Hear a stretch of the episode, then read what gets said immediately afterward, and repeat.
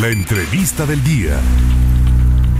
Hoy jueves santo, jueves de reflexión y bueno, me da mucho gusto saludar en la línea telefónica en estos minutos de entrevista al padre José de Jesús Aguilar, coordinación, coordinador, perdón, de comunicación social del arzobispo Carlos Aguiar. ¿Cómo está, padre? Qué gusto saludarle. Muy buenas tardes. Muy buenas tardes aquí a todo tu querido auditorio. Muy contento en este día después de haber participado la ceremonia en la catedral con el señor cardenal. Semana Santa, padre, ¿cómo se está viviendo actualmente de acuerdo a este segundo año ya de pandemia con la comunidad de la Iglesia Católica?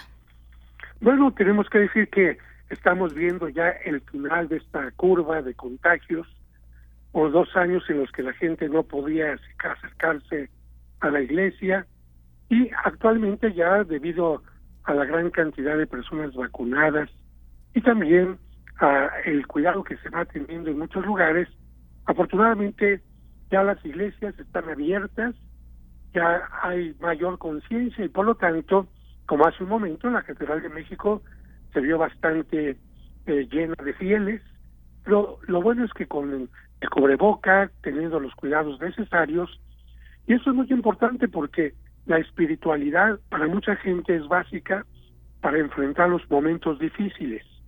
Cuando una gente tiene un problema y una hay una mano amiga que se acerca, que le apapacha, que le acompaña, hace que ese momento sea menos difícil. Y mucha gente en los momentos difíciles acude al templo, acude a la oración, acude a la comunidad, y lamentablemente en estos últimos años no había podido sentir este apoyo, sino solamente a través de las redes sociales, y ahora lo vuelve a sentir ya en forma física. ¿Cómo es que se va a celebrar hoy jueves santo en las iglesias la representación, padre, simbólica sin duda, de la última cena? Bueno, en realidad, más que una representación teatral, hay que recordar que es la vivencia real de que Cristo en la última cena dijo, este es mi cuerpo, esta es mi sangre, hagan esto en conmemoración mía, y en esa última cena instituyó la Santa Misa, misa que se celebra todos los días del año, con excepción del Viernes Santo, que es el único día en que no se celebra. Esta eh, misa del día de hoy normalmente va acompañada de lo que hizo Cristo antes de la institución, el lavatorio de los pies, para indicar que no se puede celebrar la Eucaristía si no se tiene este amor por el prójimo. Pero lo más importante de este día es agradecer que Dios está presente en el pan y en el vino para alimentarnos y precisamente en un homenaje a su presencia, al final de la misa se coloca un monumento, como la gente le llama, con muchas flores y la gente que visita siete iglesias haciendo oración ante este monumento recibe una indulgencia. Esta visita la gente pronto le dio un sentido que fue el caminar de Cristo desde el lugar de la última cena, después al, huerto de Getsemaní, a la casa de Anás, a la casa de Caifás, al pretorio de Pilato y finalmente al Calvario. Y con estas eh, visitas, cuando se ha comulgado, se puede recibir una indulgencia plenaria.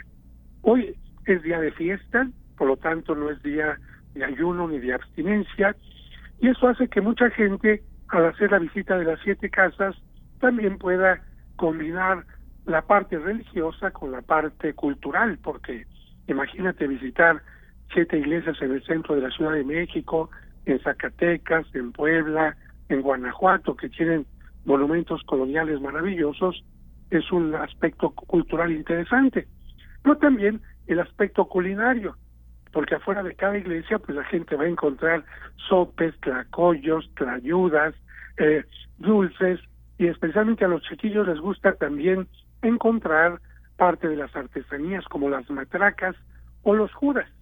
Los judas para quemarse el próximo sábado por la noche o bien también las matracas porque hasta hoy se pueden tocar las campanas.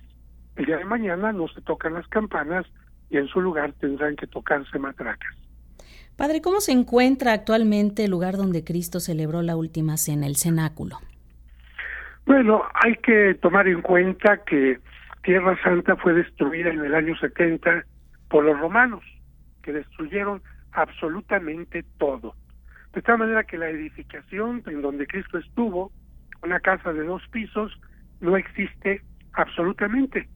Sin embargo, después ha, habido otras edificaciones, primero construyeron algo los romanos, eso también fue destruido, llegaron después los musulmanes, llegaron después los turcos, fue, destruyeron varias cosas, y lo que sí se ha ubicado es el terreno donde Cristo celebró la última cena. Sobre ese terreno una familia musulmana construyó posteriormente una mezquita, que ahora ya no es mezquita, sino que en la parte de abajo tiene la tumba del rey David y en la parte de arriba el lugar de la última cena y que no pertenece a ningún grupo religioso, ni a judíos, ni a musulmanes, ni a católicos, ni a ortodoxos, sino que simplemente es posesión del Estado de Israel y puede ser visitado por cualquier persona. Padre, la Pasión de Cristo regresa al Zócalo de la Ciudad de México. Continúa esta tradición, incluso va a ser dedicada esta representación a las víctimas del COVID y se va a pedir por la paz. Platíquenos. Es correcto.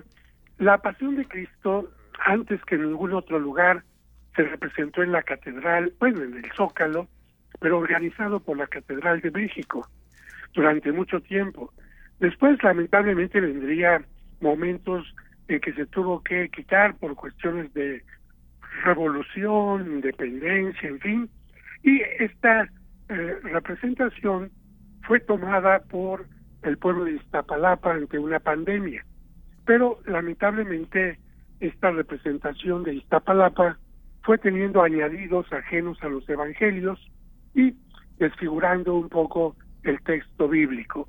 Por lo que luchando un poquito por recuperar el texto correcto y haciendo que actores profesionales puedan expresar los sentimientos, las emociones de los personajes, pues está ofreciendo esta opción.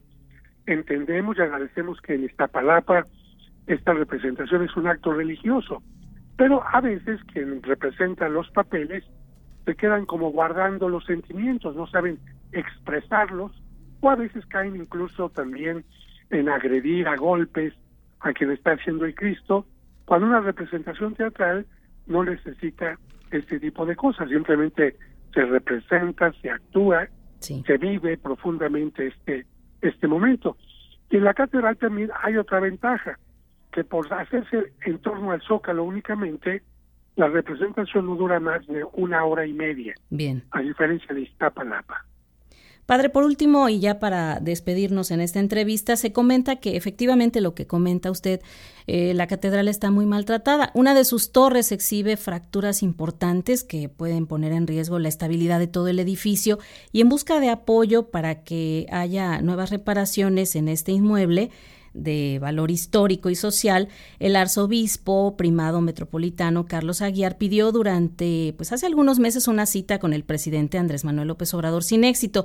¿Cómo va este asunto? Parece ser que ya eh, la esposa del mandatario gestionó ya una cita con la jefa de gobierno capitalino Claudia Sheinbaum para eh, que se lleve a cabo esta eh, reunión donde se comprometió a ayudar para emprender las obras de restauración.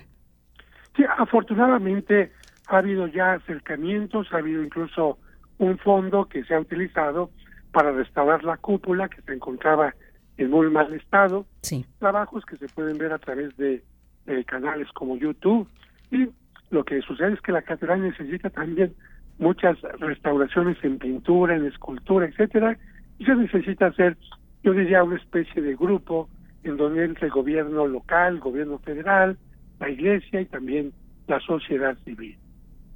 Padre, yo le agradezco muchísimo estos minutos que nos concede eh, durante estas actividades que tiene. Ha hecho el espacio para platicar con el auditorio de En Contacto aquí en Jalapa, Veracruz. Le mando un abrazo respetuoso, muchas bendiciones, feliz Día del Sacerdote y pues estaremos escuchándonos muy pronto.